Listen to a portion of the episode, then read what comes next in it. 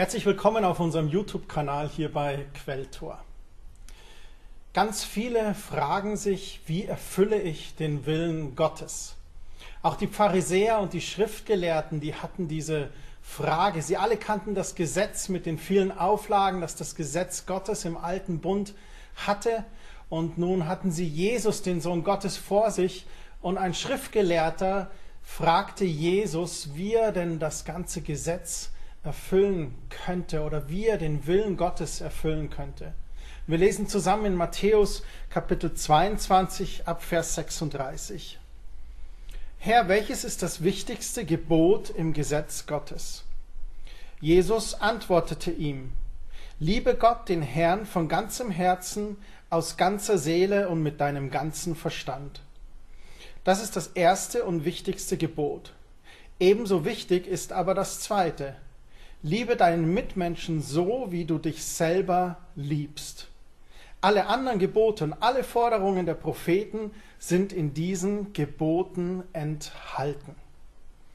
Man könnte also sagen, dass wenn wir Gott lieben von ganzem Herzen und unsere Mitmenschen wie uns selbst, dass wir dann den Willen Gottes erfüllen.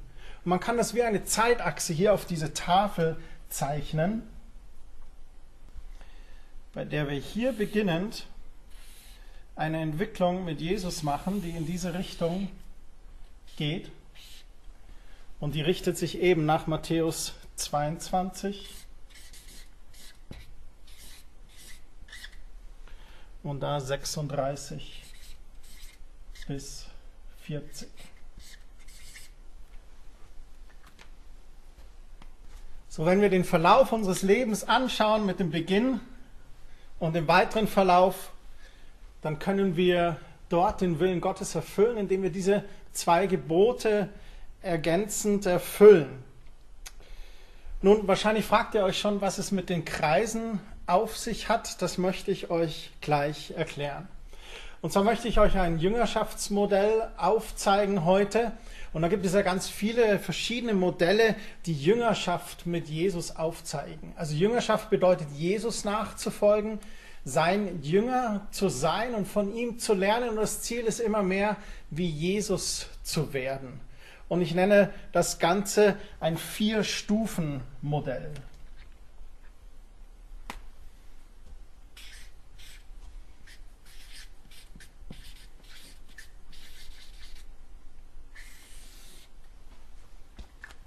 Was hat es mit den Kreisen auf sich?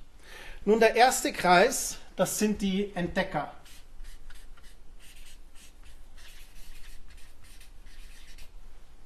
Was sind Entdecker? Nun, Entdecker sind Menschen, die sich interessieren für das Evangelium, die sich interessieren für Jesus, für Gott. Das sind Suchende oder Gäste in Gottesdiensten oder Gäste hier auf YouTube.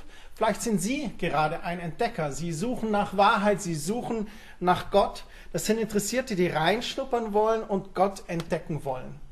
Und dann finden Sie heraus, dass Gott ein liebender Vater ist und dass Jesus sein Leben für sie gegeben hat. Und dann kommt es zu dieser Entscheidung und hier kommt das Kreuz ins Spiel mit Jesus. Jesus gab am Kreuz stellvertretend für unsere Schuld sein Leben. Und wenn wir Jesus entdeckt haben, dann werden aus uns Anfänger. Anfänger im Glauben, die mit Jesus gehen, die in Jüngerschaft sind. Und das ist Stufe 2 für mich. Wir haben eine Entscheidung für den Glauben an Jesus getroffen. Wir haben uns bekehrt. Wir sind voll der ersten Liebe und voller Eifer für Jesus und wir wollen so viel wie möglich über Jesus herausfinden. Und das ist auch gut so. Und Jesus spricht im Gleichnis vom Seemann davon, wie wichtig es ist, dass wir dann gute Wurzeln entwickeln, damit wir nicht durch die Versuchungen der Welt wieder von ihm hinweggerissen werden. Hier ist es wichtig, ein gutes Fundament im Wort Gottes zu bekommen. Vor allem ein breites Fundament auch, dass wir kein subjektives Gottesbild oder ein eingeschränktes Gottesbild bekommen. Und am besten bekommen wir das eben aus dem Wort Gottes, aus der Bibel. Das ist sein Testament, sein Erbe. Dort können wir Gott kennenlernen und ihn entdecken. Und aus diesen Anfängern werden dann Wachsende.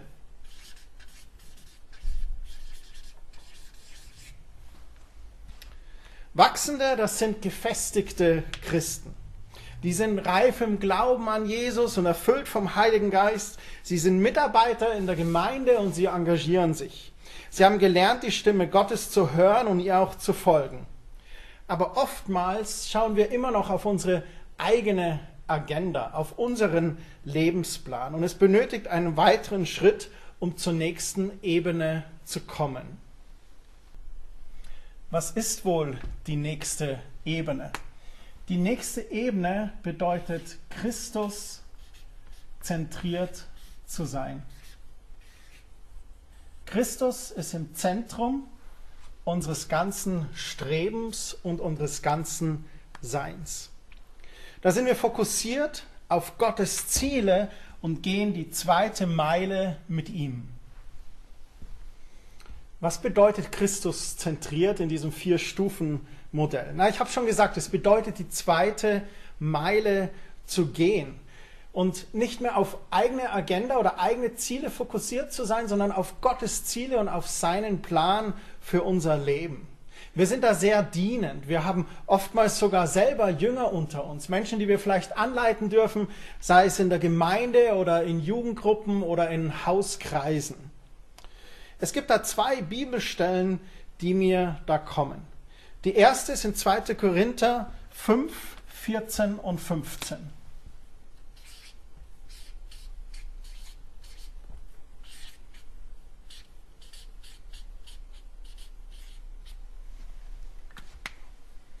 Da können wir nachlesen, was wir auch tun. Wir tun es aus der Liebe, die Christus uns geschenkt hat.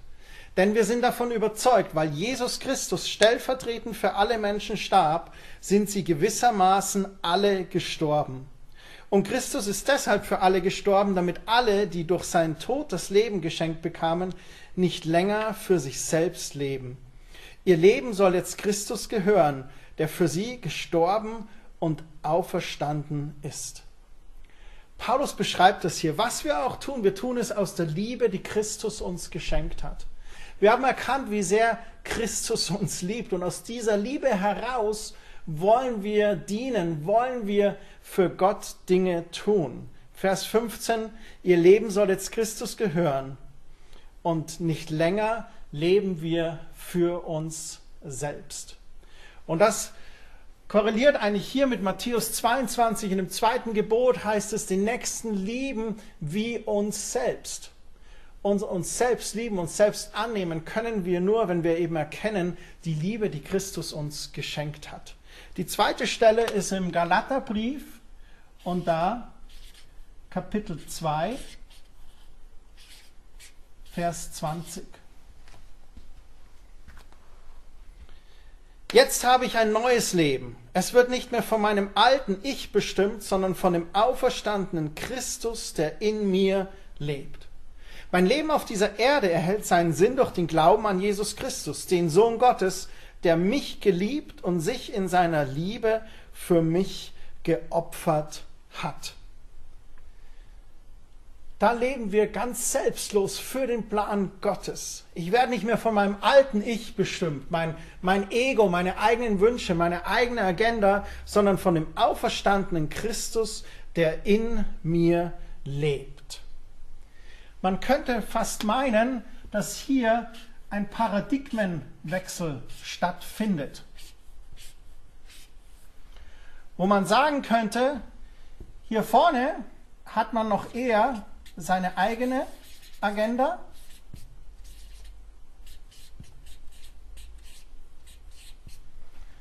Und ab diesem Punkt, wo ich lerne, Christus zentriert zu leben, da bekomme ich eine Reich Gottes Mentalität. Das heißt, nicht meine Agenda steht mehr im Plan, sondern es geht darum, Reich Gottes zu bauen und zu sehen, wo kann ich Gott am besten dienen. Lasst mich das noch ein bisschen genauer erklären. Wir reden in dem Modell von vier Stufen der Jüngerschaft. Wir entdecken Jesus und wir entscheiden uns, ihm nachzufolgen. Das macht uns zu Anfängern im Glauben und schließlich, je mehr wir reifen, zu wachsenden im Glauben. Hier in diesen ersten drei Bereichen haben wir erkannt, dass Jesus unser Erlöser ist. Die Frage ist aber auch, ob Jesus König in deinem Leben ist. Und beides ist für uns wichtig. Es ist wichtig für uns die Erlösung, Jesus für uns erkennen, heil zu werden, Dinge in unserem Leben zu verarbeiten, seine Liebe zu erfahren, Vergebung, Gnade zu erfahren, Heilung und Wiederherstellung zu erfahren. Und wenn wir dann wachsen sind und immer mehr geheilt sind und immer mehr erkennen, hier auf diesem Lebensweg Jesus zu lieben und meinen Nächsten wie mich selbst, komme ich irgendwann an diesen Punkt, wo ich erkennen darf, Jesus, du bist so gut, ich möchte auch, dass du König meines Lebens bist.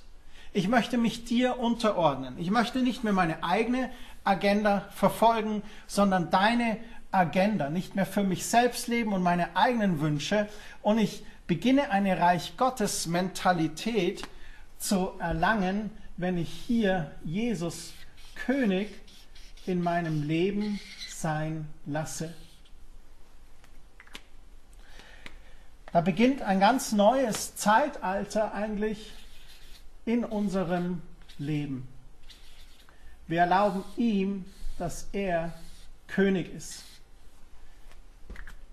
Er soll uns zeigen, was im Leben wichtig ist und vor allem, was für sein Reich wichtig ist, was auf seinem Herzen liegt. Vielleicht findest du dich in diesem Modell. Ich bin mir sicher, du findest dich hier irgendwo. Die Frage stellt sich jetzt natürlich offensichtlich, wie komme ich in diese vierte Dimension, in diese vierte Gruppe?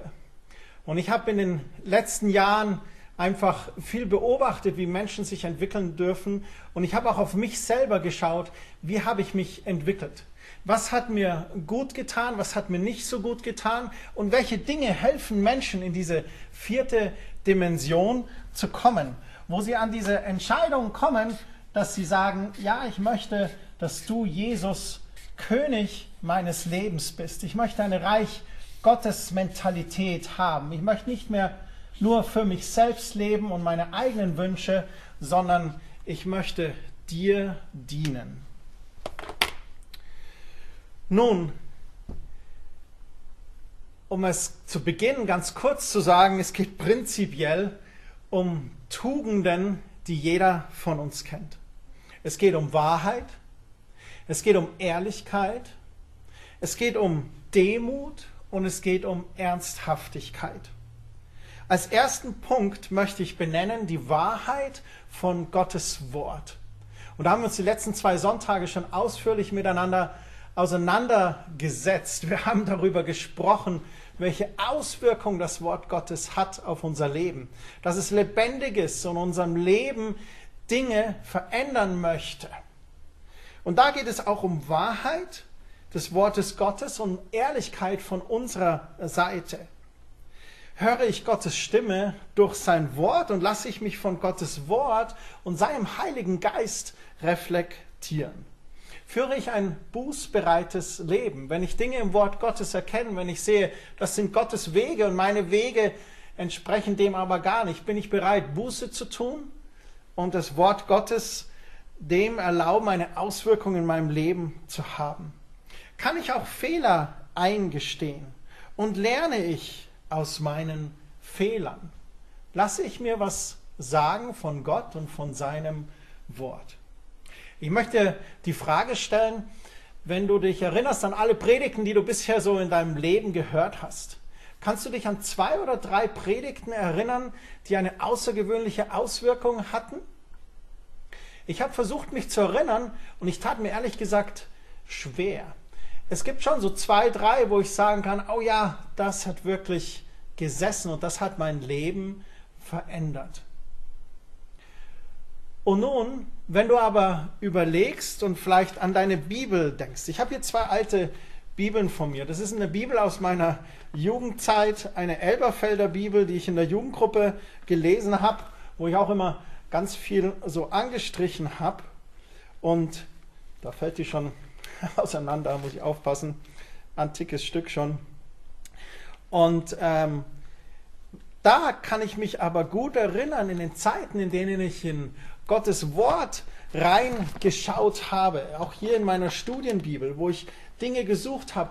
Und da kommen mir sofort Stellen, wo ich sage, oh ja, 2. Korinther Kapitel 5, ich bin eine neue Schöpfung. Das habe ich beim Bibellesen entdeckt, was das für mich bedeutet. Oder dann Psalm 23, Jesus ist der gute Hirte. Ja, genau, diesen Psalm, den kann ich mittlerweile fast auswendig, weil er mir so ins Herz gegangen ist. Und ich stelle für mich fest, ich kann sehr viele Predigten anhören, aber diese Predigten ersetzen nicht meine eigene persönliche Zeit im Wort Gottes. Ich habe zum Beispiel einen Psalm, Psalm 16, der ist mir so ans Herz gewachsen in den letzten zehn Jahren und hat mich so begleitet, auch in Krisen meines Lebens. Und diesen Psalm hat Gott mir in der persönlichen Bibellese gezeigt. Und deswegen ist es so wichtig, Gottes Wort täglich zu lesen, selber einzutauchen. Und ich glaube, das Wort Gottes, die tägliche Zeit mit Gottes Wort, ist einer der Schlüssel, um in diese vierte Dimension zu kommen. Das nächste ist authentische, ehrliche Gemeinschaft. Eine enge, gute Gemeinschaft, lebendige Beziehungen mit anderen Christen, die man gestaltet. Also nicht nur die Teilnahme am Sonntagmorgen, sondern wie es so schön in Sprüche heißt, Eisen schärft Eisen, wo man gegenseitig miteinander sprechen kann, sich auch mal reiben kann und dadurch wächst durch authentische, ehrliche Herzensbeziehungen. Und da geht es auch wieder um die Tugenden Ehrlichkeit und Demut. Habe ich Freunde, die ehrlich mit mir sein dürfen? Und das ist für mich der zweite Schlüssel so eine enge, gute Gemeinschaft mit Freunden, aber solche Freunde, die auch ehrlich sein dürfen mit mir, die in mein Leben hineinsprechen dürfen, die auch mal eine Schwäche bei mir ansprechen dürfen. Und so etwas ist ein wichtiger zweiter Schlüssel auf dem Weg in die vierte Dimension. Und das führt uns schon zum dritten Schlüssel und das ist echte Demut. Bei Demut geht es darum, dass man sich was sagen lässt. Führe ich einen reflektierten Lebensstil mit Offenheit für Feedback und Kritik. Und ganz ehrlich, die wenigsten von uns mögen Kritik oder Feedback. Das Wort Kritik ist ja erstmal wertneutral. Ne? Es gibt äh, schlechte Kritik, es gibt konstruktive Kritik. Das ist so Feedback, was wir annehmen. Und ich habe mal ein Zitat gelesen und das fand ich sehr gut. Feedback oder Zurechtweisung fällt nur denen schwer, die ihre Sünde mehr lieben als Gottes Wege und Gottes Frucht. Ich glaube, wir müssen uns immer wieder bewusst sein, dass falsche Wege oder Sünde in unserem Leben auch schlechte Frucht hervorbringt. Wir schaden uns selbst und wir schaden meist auch unseren Mitmenschen, wenn wir irgendwelches sündhaftes Verhalten nicht in den Griff bekommen. Ich meine jetzt hier zum Beispiel Zorn oder Hass auf bestimmte Personen oder schlechte Verhaltensweisen. Und da müssen wir erkennen, dass es eigentlich gut ist, wenn uns jemand was sagt. Und auch offen bleiben. Ganz ehrlich, ich habe die Weisheit nicht mit Löffeln gefressen. Ich weiß nicht alles. Und auch mir fällt es natürlich schwer, wenn mir jemand was sagt. Aber ich bete immer wieder und ich möchte diese Demut behalten, dass Menschen in mein Leben hineinsprechen dürfen. So der dritte Schlüssel ist Demut. Lass ich mir was sagen. In Sprüche 13, Vers 18 heißt es, wer aus der Schule läuft, gerät in Armut und Schande. Wer aber auf Zurechtweisungen achtet, der kommt zu Ehren. Ich möchte aus dieser Lebensschule nicht davon rennen. Ich möchte immer offen und demütig bleiben, dass Menschen in mein Leben sprechen können und genauso auch das Wort Gottes. Ein vierter Schlüssel ist für mich selbstloses Dienen. Wir haben hier schon gesagt, hier ist so die eigene Agenda, was tut mir gut und bei der Reich Gottes Mentalität, da geht es darum, was tut dem Reich Gottes tut. Was tut dem Reich Gottes gut. Da geht es um bereitwilliges, freudiges Dienen aus dem eigenen Sein heraus. Deine Gabe und dein Charakter, die erleben eine Zusammenführung. Du erkennst, welche Gaben du hast und auch wie dein Charakter ist und du führst es zusammen und dann kannst du regelrecht aufgehen in deinem Dienen und in deiner Berufung. Dieser, dieser Punkt, wo wir das erkennen, der führt Menschen oftmals auch dazu, in ihrem beruflichen Leben nochmal eine Veränderung durchzuführen, weil sie eigentlich erkennen, was Gott in sie reingelegt hat und wo Gott möchte, dass sie vielleicht im beruflichen auch dienen. Gott hat uns ja gesegnet, um ein Segen zu sein. Wir dürfen Diener im Reich Gottes sein. Und er sagt ja auch, trachtet nach meinem Reich und alles andere, was ihr benötigt, wird euch hinzugefügt werden. Als letzten Schlüssel auf diesem Weg würde ich Charakterreife bezeichnen. Was meine ich mit Charakterreife? Nun, da meine ich zum Beispiel Glaubensgehorsam oder Gottesgehorsam in schwierigen Situationen, wo du vor die Entscheidung gestellt wirst, mogel ich mich jetzt durch oder bleibe ich ehrlich und authentisch, folge Gottes Werten mit der Gefahr hin, dass ich vielleicht irgendetwas Weltliches verliere. Bin ich ein entschiedener Nachfolger trotz widriger Umstände? Da denke ich so oft an verfolgte Christen, denen es so schwer fallen muss, am Glauben festzuhalten, wenn sie Verfolgung erleben. Und habe ich Gott Vertrauen, auch wenn ich gerade überhaupt nichts spüre? Ich bin überzeugt davon, und wir reden gleich noch darüber, dass wir in unserem Leben an einen Punkt kommen, wo wir Gott nicht so sehr spüren, wie wir ihn bisher gespürt haben. Und bewahre ich mir da mein Gottvertrauen, sage ich weiterhin, Gott, ich vertraue dir und ich folge dir nach. Du bist König in meinem Leben. Diese Transformation von der dritten in die vierte Phase, das ist ein Prozess der Jüngerschaft, in dem Gott ganz tief mit dir gehen möchte. Was passiert da mit uns? Ich glaube, dass da eine innere Reise beginnt. Eine innere Reise der Selbstreflexion, wo ich ganz genau schaue auf die Grundwerte meines Lebens. Und es ist auch eine Konfrontation mit mir selbst. Ich glaube, wir kommen in unserem Glaubensleben an einen Punkt, wo wir uns selbst anschauen und sehen müssen und auch fragen müssen, was sehe ich? Und was ich da sehe, was mag ich davon und was mag ich nicht? Wo sind vielleicht Dinge, die seit Jahren nicht schön sind und die Veränderung benötigen? Und es ist auch ein Ort, an dem du Gott vielleicht nicht viel spüren wirst, aber er dir ganz viel sagen will. Die Wüstenväter beschreiben diese Situation als eine Wand, wie eine Wand oder wie ein Vorhang, wo wir in unserem Beziehung mit Jesus, in unserer Jüngerschaft am Wachsen sind und dann hier an diesen Punkt hinkommen und es ist wie eine Wand, die wir durchbrechen müssen. Und das ist ein Ort, wo wir Gott nicht unbedingt sehr viel spüren, weil es um Glaubensgehorsam geht, weil es um Gottvertrauen geht. Gehe ich weiter, auch jetzt, wo ich Gott gerade nicht spüre. Und wo wir erleben dürfen, die Beziehung mit Gott beruht nicht nur auf Emotionen, sondern auch auf einer Herzensentscheidung und einer Entschlossenheit, ihm zu 100 Prozent nachzufolgen, auch wenn wir gerade nichts spüren. Was hilft dort? Es hilft zum Beispiel ein Gebetstagebuch zu haben und ganz viel aufzuschreiben.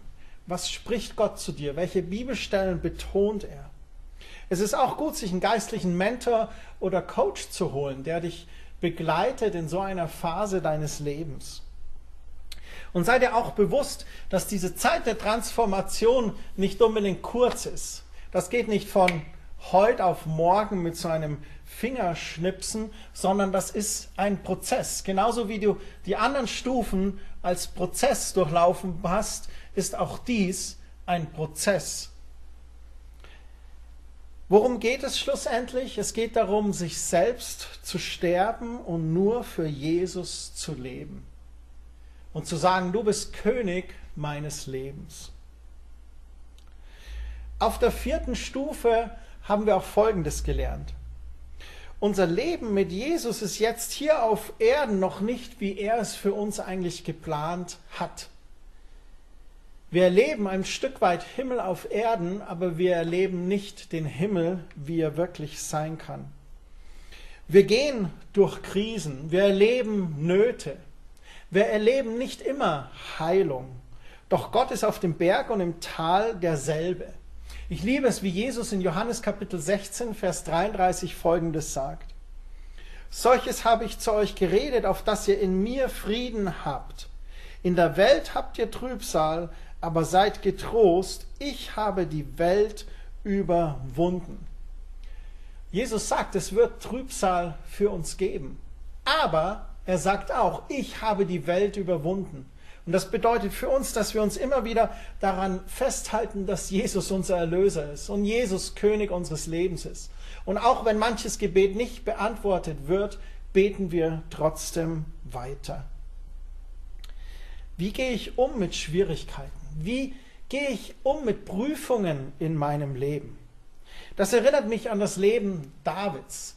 David, der als junger Schafshirte schon vom Propheten zum König gesalbt wurde. Und dann dauerte es 40 Jahre, bis David tatsächlich König von Israel wurde. Und er hatte einige Herausforderungen. König Saul verfolgte ihn und wollte ihn umbringen. Zweimal hatte David die Chance, ihn auch umzubringen, aber er tat es nicht. Er bewahrte sich seinen Charakter. Was hat sein Herz gefestigt? Ich glaube, sein Gottvertrauen und sicherlich auch die Prüfungen des Lebens. Er hat sich bewährt in den Prüfungen. Was tat David in der Prüfung? David stärkte sich immer wieder im Herrn seinen Gott. Wir sehen das sein ganzes Leben hindurch. Er stärkte sich immer wieder in seinem Gott. Und selbst da, wo er als König dann Fehler gebaut hatte, wo er Ehebruch begangen hatte, wo er einen Mord veranlasst hatte, selbst da war er dann auch bußbereit. Er tat Buße, bat Gott um Vergebung, musste auch bitterlich büßen durch den Tod des Sohnes, der aus dem Ehebruch hervorging. Und es wurde ihm auch verwehrt, den Tempel zu bauen, was er eigentlich als Auftrag von Gott hatte. Aber das hielt ihn nicht auf, Gott zu vertrauen. Er tat Buße und er wollte weiter Gott nachfolgen und tat das auch nach bestmöglichem Wissen und Gewissen. Was kann ich in einer Prüfung tun? Nun, wenn du in Nöte oder in Prüfungen kommst, dann möchte ich herausfordern, Gott wirklich dann zu suchen. Und jetzt sagst du vielleicht, ja, aber Christian, ich, ich gehe doch mit Gott. Nun, was ich meine ist, dass wenn wir in Prüfungen oder Nöte kommen, dann beobachte ich manchmal bei Personen, die hier vorne sind, dass sie von Gott weglaufen, dass sie müde sind den Dingen. Und das ist ganz natürlich und ist auch ganz menschlich. Aber ich möchte dich ermutigen, als Christuszentrierte Person zu sagen, jetzt erst recht. Jetzt erst recht werde ich Gott suchen. Jetzt erst recht werde ich beten. Jetzt erst recht werde ich in Gottes Wort schauen und ihn um Weisheit bitten. In der Prüfung lebe auch Gottes Liebe, lebe seine Vergebung, den Nächsten zu lieben wie dich selbst. Lebe Gottes Worte, bleibe demütig, bleibe ehrlich, diene selbstlos.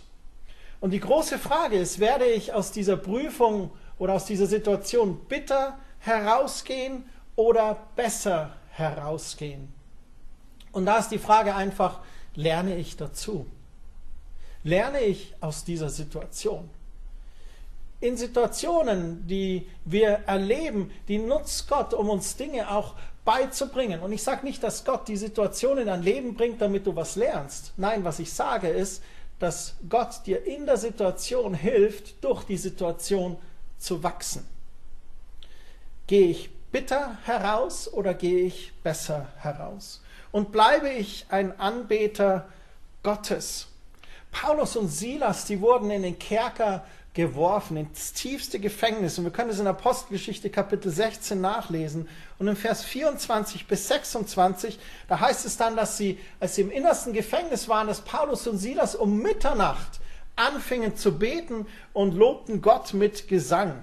Und da entstand plötzlich ein großes Erdbeben, die Grundfeste des Gefängnisses wurden erschüttert und es öffneten sich alle Türen und die Ketten wurden von ihnen losgesprengt. Was für ein erstaunliches Beispiel. Silas und Paulus blieben Anbeter Gottes. Sie hatten Gottvertrauen und sie entschlossen sich für entschiedene Nachfolge in schweren Zeiten. Die Bibel beschreibt unsere Beziehung mit Gott auch wie die Beziehung eines Töpfers mit Ton. Und genauso wie der Töpfer den Ton bearbeitet, damit es zu dem Gefäß wird, was ihm gefällt, sind wir wie Ton in Gottes Händen und so bearbeitet Gott unser Leben. Wir sind sein Gefäß und Gott formt uns. Wenn das weh tut oder wir es manchmal nicht verstehen, dann dürfen wir gewiss sein, dass er als guter und liebender Vater nur das Beste mit uns vorhat. Und manchmal zwickt diese Transformation. Aber das ist in Ordnung und wir können das auch durchhalten, weil die vierte Dimension so viel besser ist als alles, was davor war.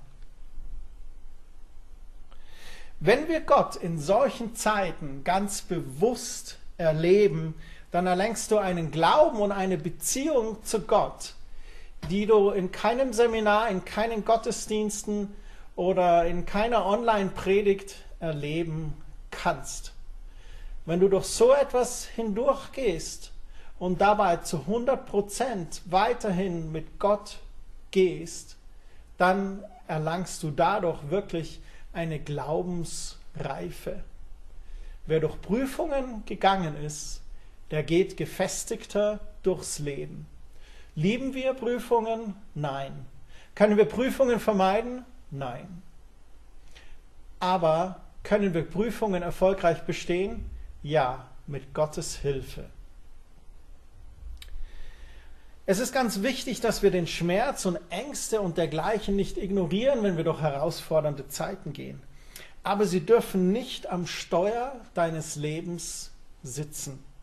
Jetzt ist der Moment, wo Jesus am Steuer sitzt und er ist König deines Lebens.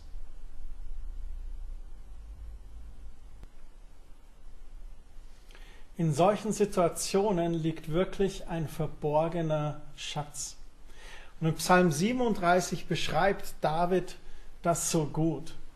Wir schauen gerade in solchen herausfordernden Zeiten oftmals auf Außenstehende, auf andere. Oh, ihnen geht's besser oder sie haben nicht diese Anfechtungen oder sie werden nicht so stark geprüft. Und David schreibt in Psalm 37, Vers 1, Entrüste dich nicht über die Unheilstifter und beneide nicht die Menschen, die Böses tun, denn sie verdorren so schnell wie Gras, wie Blumen welken sie dahin. Verlass dich auf den Herrn und tue Gutes. Bleibe in Israel, dem verheißenen Land, und halte dich immer an die Wahrheit. Mit anderen Worten, er sagt, nimm deinen Blick von den anderen hinweg und schau auf Jesus. Schau auf das Land, was er dir gegeben hat. Und dann heißt es weiter im Vers 4, Freu dich über den Herrn, er wird dir alles geben, was du dir von Herzen wünschst. Vertrau dich dem Herrn an und sorge dich nicht um deine Zukunft, überlass sie Gott, er wird es richtig machen. Und David ermutigt hier, sich am Herrn zu freuen, in der Überzeugung, dass er dir ja alles geben wird, was du dir von Herzen wünschst und dich nicht zu sorgen um die Zukunft, sondern einzig und allein ihm zu vertrauen. Er ist doch König deines Lebens. Er wird es richtig machen. Und dann heißt es weiter im Vers 6 und 7, dass du ihm treu bist, wird dann keiner mehr leugnen können, dass du recht hast, wird für jeden sichtbar sein. Sei geduldig und warte darauf, dass der Herr eingreift. Entrüste dich nicht, wenn Menschen böse Pläne schmieden und ihnen dabei alles gelingt. Mit anderen Worten, Schau nicht auf die anderen, sondern schau auf deinen Herrn. Hab Vertrauen in deinem Herrn. Freue dich in deinem Herrn und er wird es gut mit dir machen. Abschließend möchte ich noch Folgendes sagen. Zu den Entdeckern, ich wünsche dir, dass du Jesus als den erkennst, der er ist. Er hat sein Leben für deine Schuld und Scham am Kreuz von Golgatha gegeben, damit du Vergebung deiner Sünden hast und du frei sein kannst von aller Scham. Jesus hat dadurch die Brücke zum Schöpfer, unseren liebenden Vater im Himmel geschlagen. Und wir dürfen uns dem Vater im Himmel nahen und sind sein geliebtes Kind. Wenn du suchend bist und Jesus erkannt hast als Erlöser, dann bitte ihn um Vergebung und durch dieses Schuldbekenntnis, durch diese Buße bei ihm wirst du Kind Gottes und er nimmt dich an, wie du bist. Er vergibt dir all deine Schuld und du darfst dieses Abenteuer mit Jesus hier auf Erden beginnen. Den Anfängern euch wünsche ich, dass ihr die Alteingesessenen oder die Lauwarmen mit eurem Feuer wieder neu ansteckt. Ihr seid echt Vorbilder für uns mit eurem Feuer und mit eurem Eifer. Und wir wünschen euch, dass ihr durch Gottes Wort und seinen Heiligen Geist ein breites Fundament im Wort Gottes bekommt und dadurch auch ein tiefes Gottvertrauen. Den Wachsenden möchte ich sagen, wir danken euch für euren Einsatz, eure Gebefreudigkeit, euren Dienst und euer Engagement. Wir beten für euch für ein noch tieferes Verständnis von Gottes Wort, für deutliche Rema-Wörter in eurem Leben. Rema ist das griechische Wort für ein spezifisch gesprochenes Wort Gottes in eine Situation oder in das Leben einer Person. Und da wünschen wir euch, dass ihr eure Berufung und den Plan Gottes für euer Leben erkennt und diesem nachfolgt. Er ist es, der in euch das Wollen dazu und auch die Kraft bewirkt, diesen zu erfüllen. Ich möchte noch beten. Herr Jesus, wir bitten dich, dass du uns Ehrlichkeit und Authentizität auf dem Weg zum wahren Leben schenkst dass du uns unsere Demut und ein weiches Herz bewahrst, damit wir Christus als König in unserem Leben regieren lassen können. Wir beten für absolutes Gottvertrauen aus unserer Beziehung zum Vater, zum Sohn und zum Heiligen Geist heraus. Und schenke uns Offenbarungserkenntnis aus deinem Wort. Und hilf uns da, wo der Gehorsam schwierig wird, deinen Wegen zu vertrauen, Vater. Hilf uns standhaft zu bleiben, wo die Nachfolge herausfordernd wird. Und hilf uns, dass dort, wo wir dich gerade gar nicht spüren, wir dir trotzdem vertrauen und nachfolgen, weil du unser König bist. Herr Jesus Christus, du bist unser Erlöser, aber auch unser König. Ich bete, dass wir das erleben Hilf uns, ein Christus-zentriertes Leben zu führen. Amen. Gott segne euch für diese Woche.